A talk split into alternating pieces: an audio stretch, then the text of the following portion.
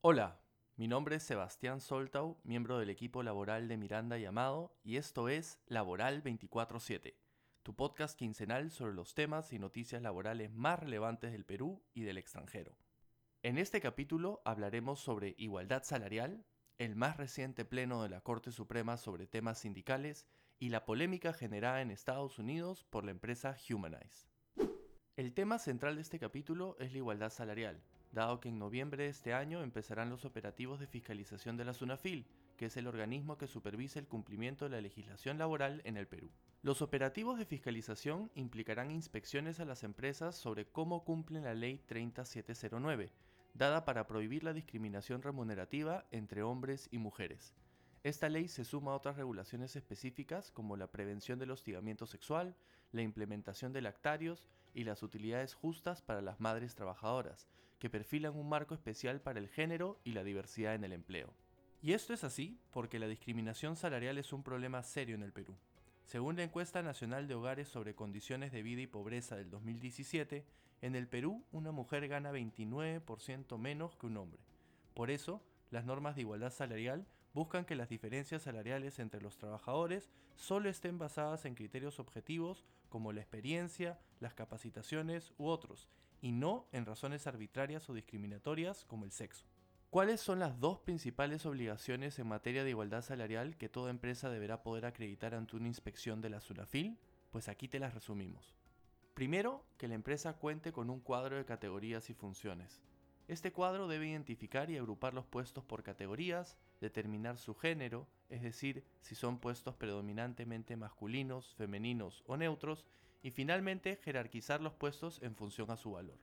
La SUNAFIL también va a verificar que la empresa cuente con una política salarial, la cual debe contener los criterios para el otorgamiento de los distintos conceptos que se pagan al personal, explicar la metodología que se aplicó para medir y comparar el valor relativo de los distintos puestos y la estructura de cargos y salarios, entre otros puntos.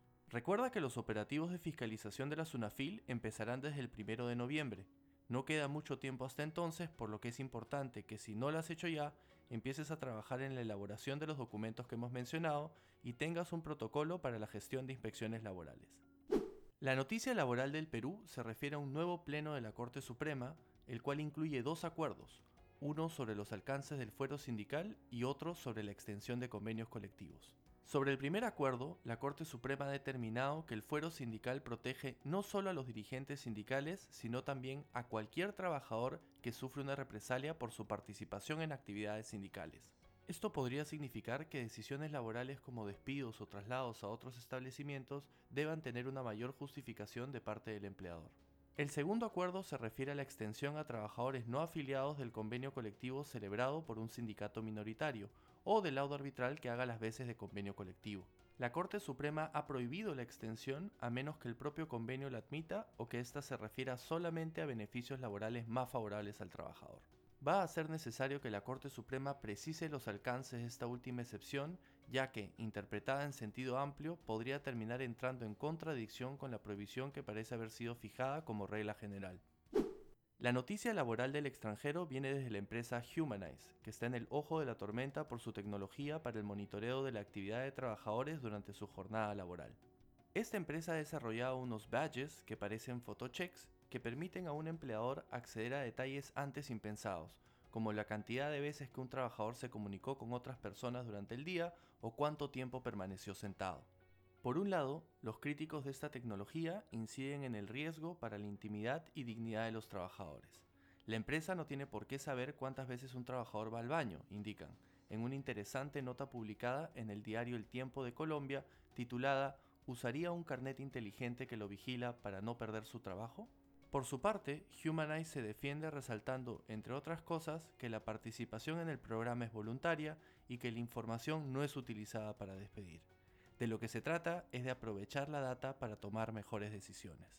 La llegada de este tipo de tecnologías al Perú y otros países de la región es inevitable, por lo que es solo cuestión de tiempo para que el mismo debate se instale en nuestros países. ¿Cómo reaccionarán los jueces laborales frente a nuevas tecnologías polémicas como los badges de Humanize? Por ahora, dejamos la pregunta en el aire. Gracias por escuchar este capítulo de Laboral 24-7. Si te gustó, por favor síguenos en Spotify o suscríbete en Apple Podcast. En el blog de Miranda y Amado podrás encontrar los links a las noticias laborales que hemos comentado. Finalmente, no te olvides de revisar nuestro informativo laboral para que estés actualizado con los últimos cambios normativos y criterios jurisprudenciales. Hasta la próxima.